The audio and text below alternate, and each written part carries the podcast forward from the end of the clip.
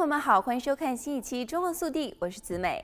加州水资源部 Department of Water r e s o u r c e 今年宣布，今年加州水利项目预计提供百分之七十五的供水，这比二月份宣布的百分之三十五提高了两倍多。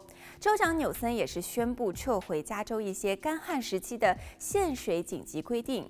由于三月份持续的冬季风暴给内华达山区带来的厚实积雪，水资源部预计大幅度的增加今年的供水，即向二十九个为两千。七百万加州人服务的公共供水站增加一百七十万英亩英尺的供水。四月份，水利资源部还进行新的统计。传统上，加州的积雪在四月一日到达顶峰，并且开始融化，百分之七十五的供水量可能会有调整。这已经是自二零一七年以来的最大供水量了。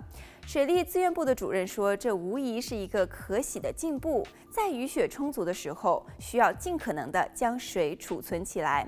从历史上来看，加州干旱的年次比较多。加州水资源部的报告当中说，作为供水的支柱，加州必须要解决中央山谷加州渡槽沿线的沉降问题，并且推进三角洲的水运输项目。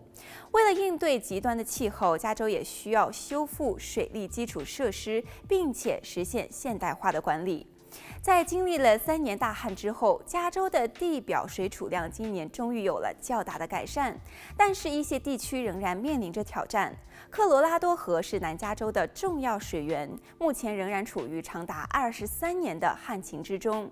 此外，数百万加州人仍然依赖着地下水源，而地下水盆地在极度干旱后的恢复仍然缓慢。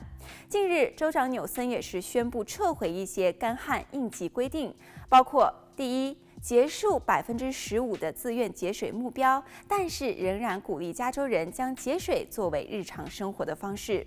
第二，不再要求地方水务机构实施二级抗旱计划。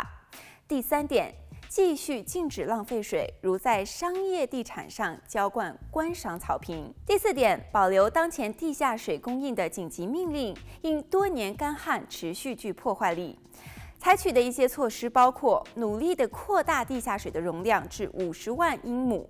州长和立法机构承诺投入超过八十六亿美元，增强水资源的韧性，并且为更热和更干燥的气候做好准备。好了，本期节目到这里就结束了，我们下期再见。